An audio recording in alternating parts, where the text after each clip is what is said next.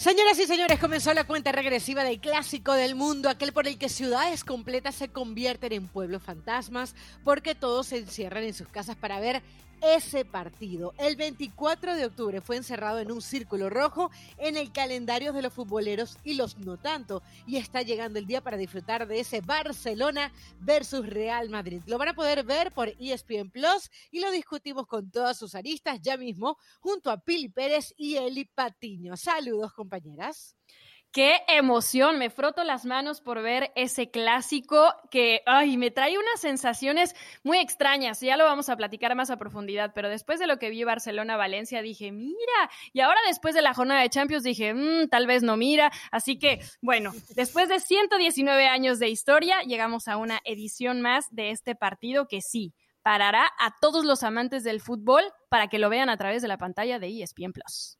Claro, tenemos el mejor menú en ESPN Plus. Caro Pili, como siempre, un gusto poder saludarlas. Por cierto, van 242 ediciones del Clásico Español, 96 victorias son para el Barcelona, 95 para el Real Madrid y 51 empates. Por lo general, en los últimos que hemos vivido han sido empates, ¿no? Pero siempre son partidos que no importa cómo lleguen ambos equipos, nos regalan grandes emociones y hoy más que nunca tengo claro quién puede ser el favorito, pero lo vamos a platicar en la butaca. Y ya sea Pili el recuento de los 119 años que ha pasado desde aquel primer clásico. Vale recordar que fue en el año de 1902, no había todavía ni Copa América ni Mundial, ya existía el Barcelona, el Real Madrid se acababa de fundar y hay cuentos muy interesantes realmente sobre aquel primer partido, no solamente que el Barcelona termina ganando aquel juego, sino que por ejemplo apenas habían tres filas de público. Imagínense lo que significaría eso hoy. Claro, en aquel momento estamos hablando en un contexto en donde España, donde eh, el gran evento deportivo, digamos, eran las corridas de toro. Afortunadamente ya no es así. Ya se va detrás de un balón y no maltratar a un animal. Yo me declaro en contra de las, de las corridas de toro. Yo este también te apoyo. Sí, 86. Estamos en la pero pero eh, sí, eh, hay, hay, algunas historias interesantes, como por ejemplo que dicen que había muchísimas mujeres en el torneo, porque no porque fueran fanáticas del fútbol, sino porque en aquel momento estaba el rey Felipe, si mal no recuerdo, perdón que en temas de realeza no soy tan buena, y entonces, eh, bueno, atraídas por la realeza, terminaron yendo al partido. Hoy nosotras tres, afortunadamente, sí vamos a hablar de fútbol. Sí, y además se jugó en un hipódromo. Imagínense esto, eran las semifinales de la Copa Coronación de España. Por eso estaba la realeza, ya lo dijo Caro, terminó ganando el Barcelona 3 a 1. Y justamente el Madrid llevaba meses de su fundación, porque los fundaron en marzo de 1902, esto fue en mayo, mientras que el Barcelona ya llevaba tres añitos porque se fundaron en noviembre de 1899. Así que hay mucha historia muy interesante a lo largo de estos 119 años y muchas emociones, ¿no? Podemos coincidir a lo mejor en aquellos momentos, por ejemplo, cuando el Santiago Bernabéu termina eh, ovacionando a Ronaldinho, que le rompió cualquier cantidad de veces la cintura a Sergio Ramos, ¿no? Y lo podemos recordar una y otra vez. Y yo sé que habíamos coincidido, chicas, pero de pronto me metí un poco más a recordar aquellos goles de los que están de este lado del continente. Por ejemplo, Hugo Sánchez ha sido el único mexicano que ha marcado en un clásico. ¿Se acuerdan del golazo de Alexis Sánchez? Un golazo donde bombea, el balón. O sea, de pronto retomando un poco de, estos momentos donde los clásicos españoles sabemos, no importa cómo lleguen, y por supuesto hoy tenemos que adaptarnos a la vida sin Messi, sin Cristiano Ronaldo, pero que siempre nos regalan grandes emociones. Pero me quedé pensando en ese momento, ¿habrá alguien con la calidad individual para regalarnos una de esas pinturas de gol?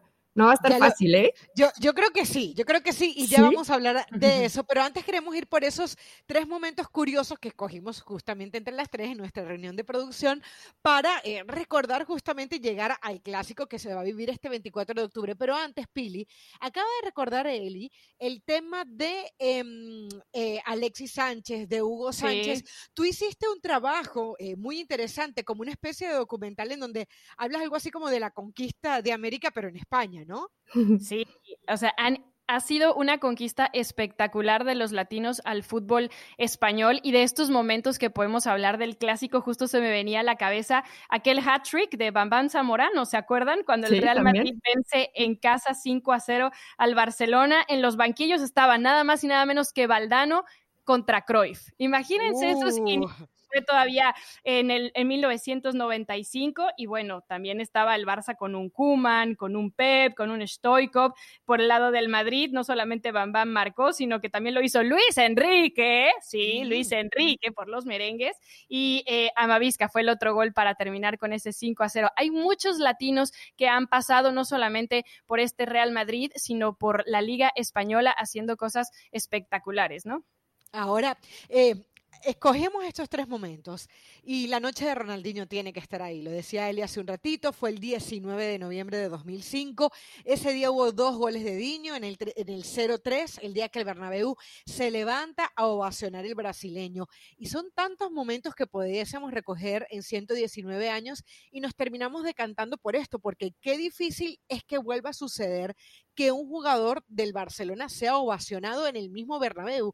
Fíjense que ni siquiera Messi lo ha logrado y estamos hablando de que todavía se llora por los pasillos el hecho de que Messi no esté en la liga, que no esté en el Barcelona y no lo logró él, el, jardín de Messi, le dijeron en algún momento, ¿no? Pero, pero que Ronaldinho haya logrado esto, sobre todo por la calidad de aquellos goles, de cómo te hacía sonreír, al igual que él lo hacía en la cancha, tiene que quedar definitivamente en nuestras retinas y en esos momentos maravillosos del clásico. Sí, por supuesto. A ver, es que imagínate, ok, estaban a lo mejor eh, en la casa del Barcelona y dices, bueno, aplaudieron la calidad de, de, Ronaldinho en el Camp Nou, es completamente normal, ¿no? Pero que salgas, que te metas de visitante a Santiago Bernabéu, que sea un clásico y que te ovacionen, porque además fueron pinturas de gol, o sea, solamente Ronaldinho puede hacer ese tipo de goles, creo que tiene un mérito extraordinario, ¿no? Lo que, es más, lo que debe sentir, obviamente Ronaldinho, pero imagínate lo que sintió la gente del Madrid cuando su público estaba ovacionando al rival, a Ronaldinho. Lo merece, por supuesto, pero debe ser un golpe muy fuerte mientras está llevando a cabo el partido. Sí, otro de los momentos icónicos de este clásico, que fue un momento muy fuerte también, como dice Eli, em, fue lo de Luis Figo, ¿no? En su segunda visita de regreso al Camp Nou, ya con la casaca del Real Madrid, le terminaron aventando de todo en un tiro de esquina, pero ¿se acuerdan la cabeza que le aventaron de cerdo? Claro. Yo, yo, yo me preguntaba, a ver, para entrar a los estadios eh, te hacen una revisión exhaustiva, yo prácticamente llevo una bolsita del tamaño de mi mano. ¿Dónde metes una cabeza de puerco?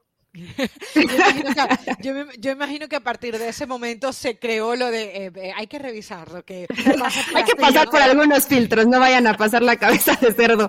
Es un momento raro, ¿no? Inclusive te generaba, bueno, a mí me generaba hasta como un poco de malestar, una situación grotesca. Yo entiendo todo lo que le terminaban reclamando a Figo, el tema de la traición, pero tanto así, toda la cantidad de botellas que le aventaron, fue una situación muy incómoda, ¿no? Y de pronto lo que se tienen que enfrentar los jugadores. ¿Cuántos no han pasado por Real Madrid y Barcelona? Muchísimos. Lo que pasa es que también yo creo que tenía que ver con que era, él venía de ser capitán del Barcelona, era como que la propuesta que había hecho Florentino después de llegar a la presidencia, paga la cláusula, en aquella ocasión fue de ciento mil, 110 eh, mil millones de pesetas, eh, imagínense, fue hace ya 20, casi 20 años, y de alguna manera, bueno, realmente la gente se sintió eh, dolida, tan dolida que dos años después, allí lo esperaron con su cabeza de cochino para, para tirársela. Fue, fue la verdad un poco grotesco, un poco bastante grotesco. Muy bizarro, ¿no? Fue como, ¿qué es eso en la cancha? Pero bueno, obviamente yo creo que tenía que ver con el hecho de que, o sea, era literal como, no, a ver, cuando la gente se imagina, la gente que lo ha visto, no fue la cabeza de cochino, tú sabes, el cochino recién que lo mataron, sino que estaba cocinado, o sea, era como las de la cena. Iba al horno. Sí, esa al horno doradito. Bueno, si lo quieren ver, busquen ahí en ESPN, en ESPN Plus. Em, le pitaron hasta 110 decibeles que dicen que equivale al sonido de explotar petardos. O sea, Figo, realmente fue una noche terrible la que vivió ese día en el Bernabéu. Pero el otro momento, Eli, tiene que ser el del pu amo, ¿no? Por supuesto, siempre los enfrentamientos entre Pep Guardiola y Mourinho van a ser los que nos quedan en, en, la mente, ¿no? Yo recuerdo el piquetito de ojo de Mourinho, Tito Vilanova y toda esa gran rivalidad y cómo se han enfrentado y aunque siempre Pep Guardiola es políticamente correcto, creo que Mourinho tiene esa grandísima capacidad de sacar de sus casillas a cualquiera y lo ha hecho inclusive hasta con Pep Guardiola, ¿no? Que siempre habla muy bien, pero con Mourinho como que pierde un poco esa brújula porque le gusta desquiciar al rival, le gusta volverlo loco y provocarlo. Es parte de la maestría de Mourinho, ¿no? Quitar un poco ese peso y esa responsabilidad del equipo, que todos los reflectores volteen con él y descargar un poco esa presión que siempre se vive en este tipo de partidos. Oigan, ¿puedo agregar uno que no estuvo en nuestra junta de producción? Pero ahorita que hablábamos de lo de Ronaldinho y de lo difícil que es poder ser ovacionado en el campo rival, eh, me acuerdo del gol 500 de Lionel Messi, que también se vivió en un clásico en el Bernabéu. No lo ovacionó la afición de, del Madrid, pero sí lo hizo ese pedazo de aficionados que había en donde termina eh, pues enseñando la camiseta y se vuelve una de las imágenes más icónicas del paso de Messi eh, con el Barcelona, ¿no? Cuando se quita la playera y le enseña la la Claro, es verdad. De ahí yo creo que van a surgir seguramente esculturas, eh, ya han surgido banderas en donde se ve literalmente a Messi poniendo la camiseta número 10. Y hablando de camisetas número 10, el que está vistiendo la camisa del 10 del Barcelona es nada menos y nada más que Ansu Fati. Un Ansu Fati que nos había dejado muy buena impresión en aquel partido contra el Valencia. Ayer jugando ante el Dinamo de Kiev no fue titular, no lo puso Ronald Kuman, yo me imagino que en parte cuidándolo para ese partido del clásico y pensando que iban a poder tener una mejor actuación. Lo cierto es que este Barcelona está lleno de sangre nueva, 24.9 años de edad promedio tiene el 11 de Kuman, uno de los más jóvenes de la liga por detrás de la Real Sociedad y uno se sigue preguntando si esto le alcanzará al Barcelona para ganar el partido del fin de semana. Y lo de Ansu Fati, lo escuchaba eh, post partido le, preguntaron sobre esta comparación con, con, Messi, dijo siguiente pregunta, no le gusta que lo estén eh, comparando y menos metiendo ese tipo de presión, aunque sabe lo, lo que significa Messi, ¿no? Y él dice que quiere escribir su propia historia. Hace unos días, Caro, antes de este partido de Champions, lo, lo había dicho el mismo Kuman, no puede jugar en tan poco tiempo a Ansu Fati eh, tantos partidos, entonces le vamos a ir dando eh, minutos, va a participar, pero evidentemente sabe lo que significa Kuman para eh, lo que significa para el Barcelona, para el mismo Kuma en este clásico, ¿no? Yo entiendo que lo de Ansu Fati es extraordinario, que tiene 18 años, dos goles, una asistencia en la liga, que ha superado en esta cifra que le encantó a todos los diarios de España de ponerlo en la primera portada de 13 goles con 18 años. Messi lo logró, sí, pero con 19 años y 259 días. O sea, ya buscando cualquier cosa, ¿no? Para prometer que Ansu Fati puede ser la salvación y ese nuevo ídolo que no necesita, que le urge al Barcelona. Me parece demasiada responsabilidad para un joven que además viene de un poquito más de un año de una lesión, ¿no? Sí, pero que sí ha demostrado no solamente las ganas, el fútbol, sino la personalidad para poder cargar con ese tipo de comparaciones.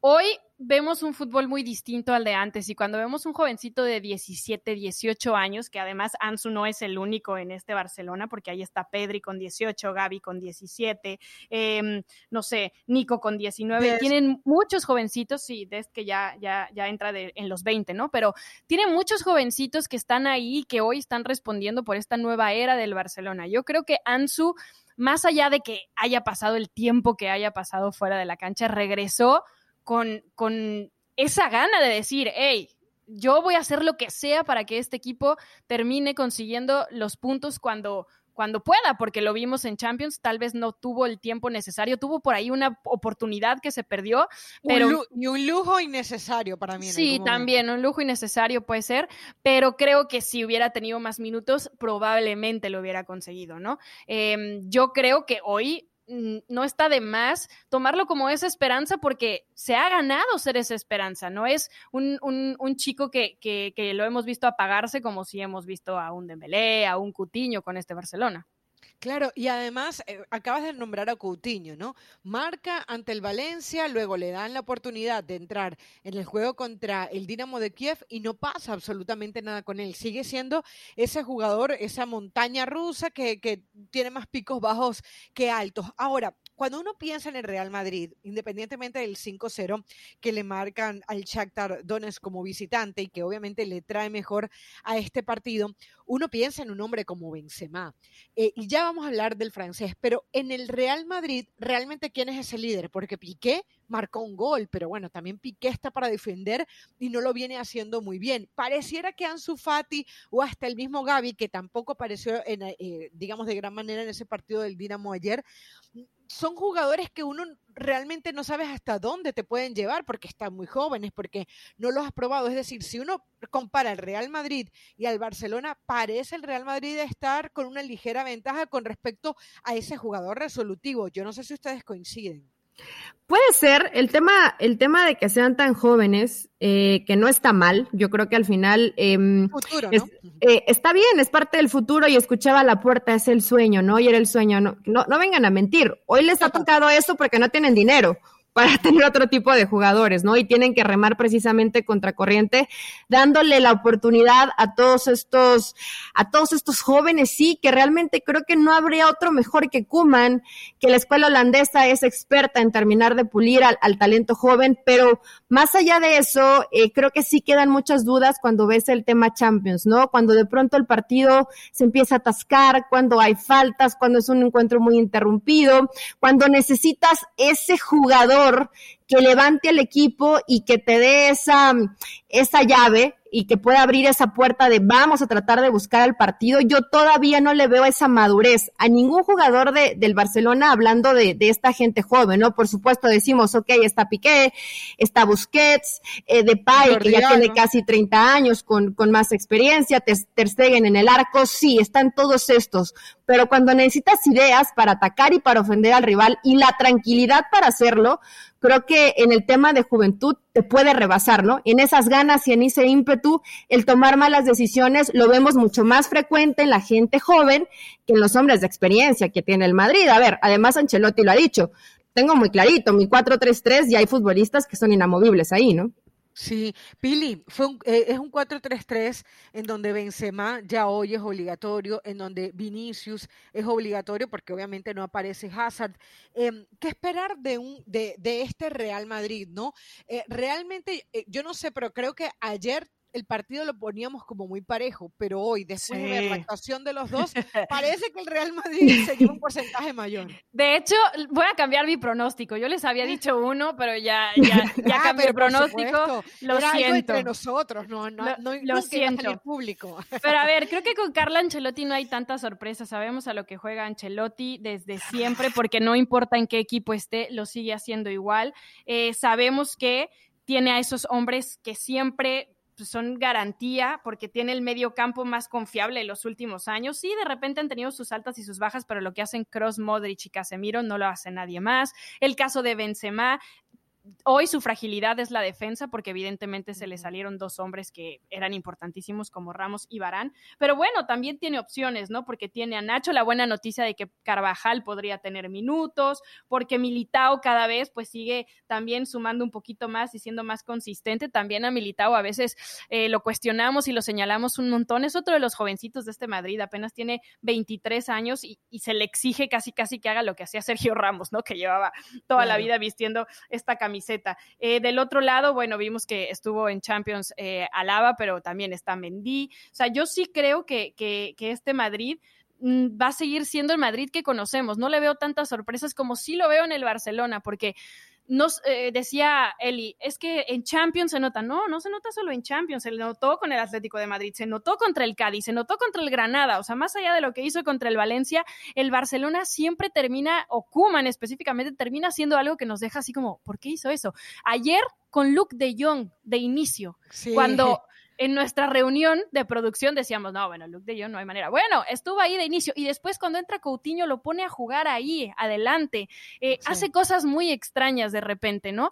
Em, el otro ya platicaba Eli también. Eh, fuera de, micrófonos, el hecho de, que al otro de Young, no a Luke, sino a, Frankie, de repente lo tiene un día en la defensa, al día siguiente lo tiene como contención, luego lo mueve hacia donde se le da la gana y, cambia muchísimo el juego del Barcelona cuando es, hace esos cambios. Ahora, muchos especulan que volverá a ser esa línea de cuatro engañosa, línea de cinco, si es que Serginho Dest vuelve a jugar eh, adelante por la derecha, ¿no? Entonces que se pueda retrasar y Mingueza volverse como un tercer central. Con Kuman no se sabe.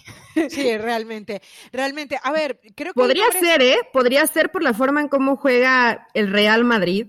Ahora, eh, yo sé que la balanza se inclina bastante hacia los blancos, pero, eh, a Madrid, para mí, ¿eh? Para mí a Madrid no le importa tanto si él no tiene o si no lleva como la batuta del partido, como, como yo, yo te espero a ver qué me propones y después te contraataco, ¿no?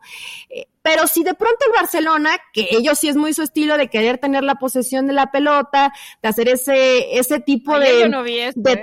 Pero lo intentan. O sea, no siempre le sale, pero creo que es el plan de Kuma, ¿no? Aunque honestamente. Pelotazos, pelotazos hasta que Piqué lo logró. No, siempre le, le terminan saliendo. Pero si de pronto dijera Barcelona, a ver, Madrid, ¿qué traes? Atácame, te voy a esperar.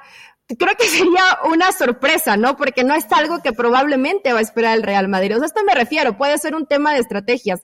Definitivamente, si lo de Kuman no está mal, yo, yo no veo mal que roten jugadores. El problema es cuando inventas. No inventes posiciones o no los pongas donde no van. No, muevas las fichitas para otro lado del tablero donde no tienen que ir. Y que no se meten bronca, porque si quitas a Frankie de Jong de medio campo, terminas perjudicando la asociación que se puede hacer entre medio campo y la gente de arriba. Entonces, sí, a lo mejor proteges un poquito abajo, pero arriba no generas absolutamente nada.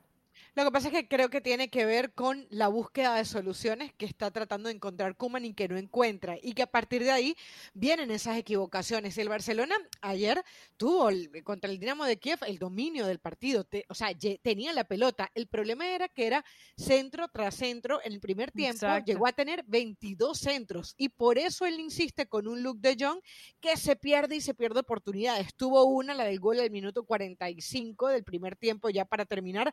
Pero fue fuera de eso, tú sientes, o, mi sensación es que es más lo que se pierde que lo que le termina. Y lo tiene que intentar defender porque fue alguien que él pidió. Porque, eh, porque él tiene que tratar de, pues, de alguna manera sabe que toda la ola está contra él y que tiene que justificar el que hace ahí Luke de Jong. Ahora, Depay pareciera ser un jugador que te puede hacer cosas. O sea, eh, Depay parece que es dentro, dentro de la irregularidad del Barcelona lo más regular. Ay, sí, yo coincido. Yo creo que Depay Cuatro goles, dos asistencias. Eh, no, no se ve que le pese la playera del Barça. Está de pronto, a lo mejor puede haber un poco de, situación mental de quiero que caigan más goles, eh, quiero ser ese hombre para el que se me trajo al Barça, pero si ves a, por ejemplo, Coutinho, ¿no? Y, y a lo mejor puede sonar canzón y lo decimos. ¿Cuánto dinero tiene ahí invertido el Barcelona y cuánto ha podido recuperar? Ya no digamos en tema goles, porque es bajísimo, en tema rendimiento. No, no, no, hay forma, ¿no? Contra el Valencia fue el primero en casi un año. Parece que, que, trajera una losa pesadísima a Coutinho y que no se la pueden quitar. Caso contrario a Depay. Creo que Depay es un jugador que, que, hasta el poco tiempo que lleva en Barça ha cumplido bastante bien. Entonces puede ser esa solución que son pocas las que tiene, pero esa solución que pueda presentar Kuman. Claro, si ponemos a Depay y a Benzema, pues creo que es que es que lo de Benzema siempre ha sido muy bueno. Hoy que ya no está Cristiano haciéndole sombra, creo que el hombre del Madrid es Benzema. Yo no sé qué tanto le pueda pesar todo el tema este de, sí, el tema legal. juzgados. Exacto, los juzgados, porque recién se acaba de, de, enterar de lo que está pidiendo la fiscalía. Y digo, llevan años en este tema, ¿no? Seguramente ya está un poco eh, acostumbrado a tratar de dejar afuera de su cabeza todos estos temas extracancha, pero pues te debe de pasar un poco de factura cuando acaba de suceder algo nuevo. Seguro. Justamente en ESPN le hacían una entrevista recientemente a Benzema y le preguntaban que cómo se tomaba el hecho de que siempre dijeran que era como el asistidor de Cristiano Ronaldo. Y él lo, dice de una manera tan natural. Dice, mira, si en mi, en mi equipo hay una persona que marca 40, 50 goles por temporada, yo iba para trabajar para él sin ningún problema. Hoy esa persona no está. Yo tengo la oportunidad de tomar esa batuta y lo termino haciendo. Me pareció como que muy leal de su parte porque eso es una cosa que digamos, y, y luego él, él, él acepta cuál es su realidad. Y la verdad es que la realidad le cambió. Hoy estaba mirando un poquito los números de Benzema, que además yo no sé si ustedes coinciden. El goleador de la liga. Sí, aparte de ser el goleador de la liga, está en el top 5. O sea, uno ve en, digamos, los máximos goleadores de este año en Europa.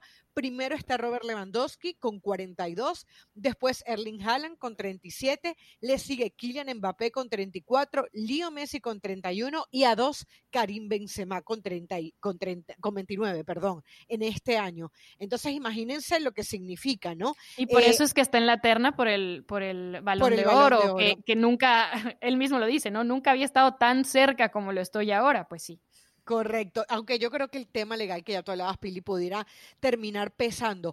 Ahora, ¿coinciden ustedes eh, que en este momento tal vez es el mejor que le hemos visto a Benzema? Porque está funcionando en Francia, está funcionando, además, eh, eh, obviamente él no estuvo en, ese proceso del campeonato del mundo, pero ahora sí eh, decíamos, bueno, Francia va a estar más completa que nunca, más allá que no le fue bien en la última Eurocopa. Es decir, cuando comenzaba la liga decíamos, ¿quién es la imagen de la liga? Y decíamos todos, el Cholo Simeone. Pero yo creo que ya en esa listita tenemos que meter a Benzema junto al Cholo, porque realmente se ha convertido como que en ese jugador top que va a estar en el clásico.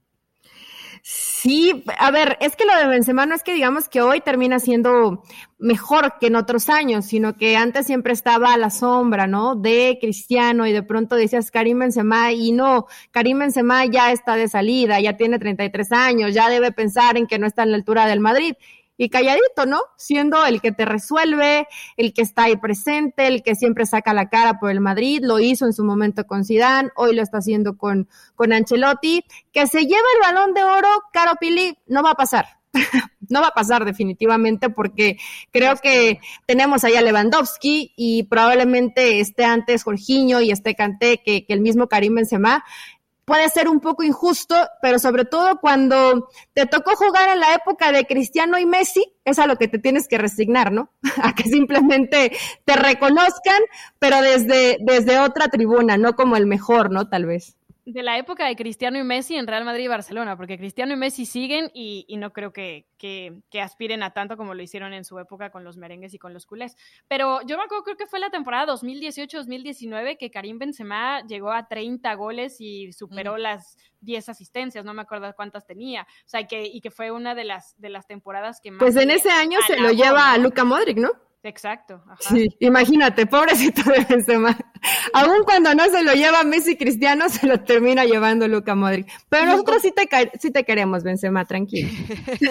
Mira, em, hablemos de los enfrentamientos ya para ir finalizando entre Ronald Koeman y Carlo Ancelotti. Estuve buscando, hacía 18 años que no se enfrentaron que no se enfrentaban entre ellos como técnicos, nunca lo hicieron como jugadores, eh, se enfrentaron cuatro veces, todas por Champions League. En la temporada 2003-2004 dirigían en aquel momento el holandés el Ajax y el italiano el Milan. Eh, se encontraron en fase de grupos. Los dos partidos los termina ganando Ancelotti, así que malas noticias ahí para Kuman desde la estadística.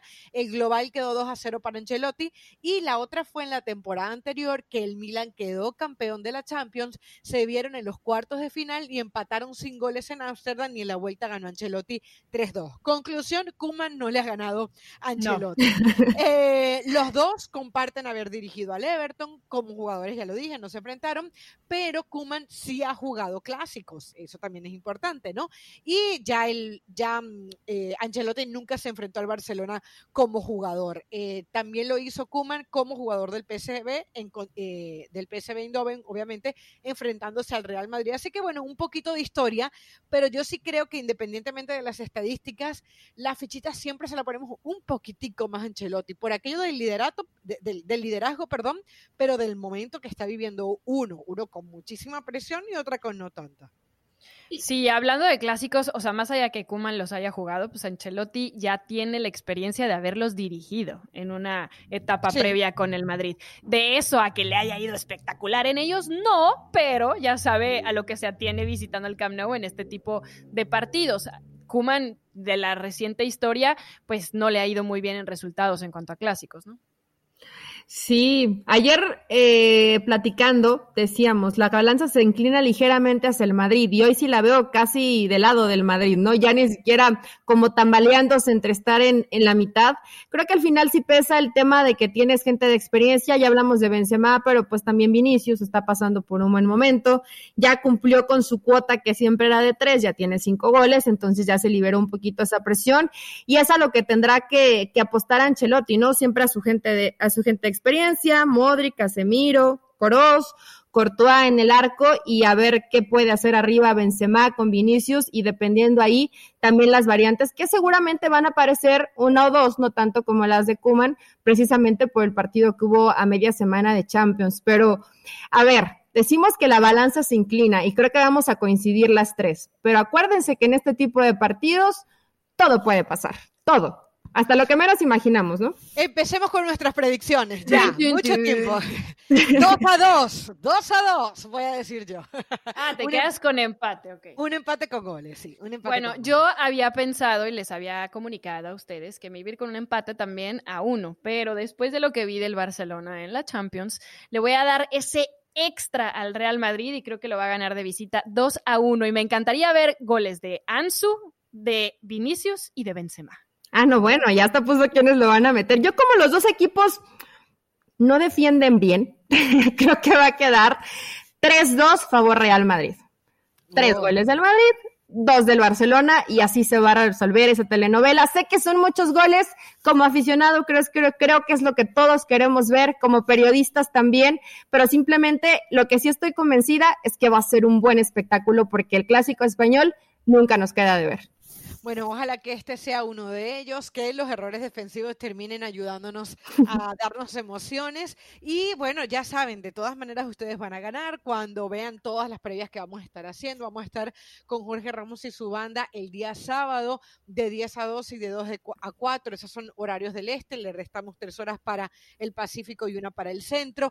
Fuera de juego, obviamente va a estar ahí en el medio tiempo, en el antes del partido. Va a estar Ricky Ortiz narrándolo, Mario Kempes haciéndolo en YouTube pueden encontrar también todos los análisis que se están haciendo. Por ahí está Pili, está Caro Padrón. Eh, además, en, Barcelona está Moy Llorens, Hugo Sánchez, Luis García, Rodri Fáez, Martín Einstein, eh, Jorge Ramos. Casa llena. Eh, exactamente, él y por ahí también está haciendo podcast en raza deportiva. A ver, se, se, me queda algo porque creo que hay de todo, ¿no?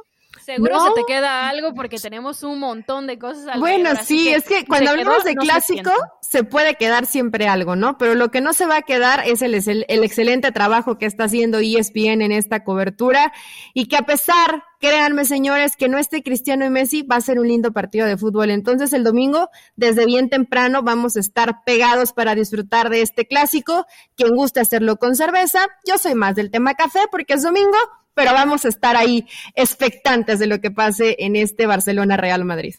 Pili, ¿qué vas a desayunar el domingo a las 10 y cuarto del este, 7 y cuarto del Pacífico? Fútbol. Ah, voy a desayunar fútbol.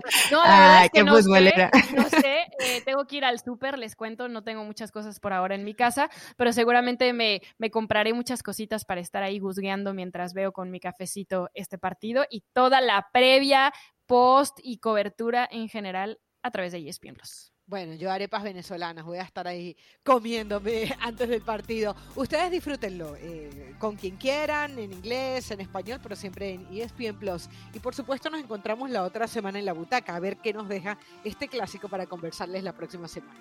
Episodio 86, dedicado al clásico Barcelona Real Madrid. Chao, chao. Bye.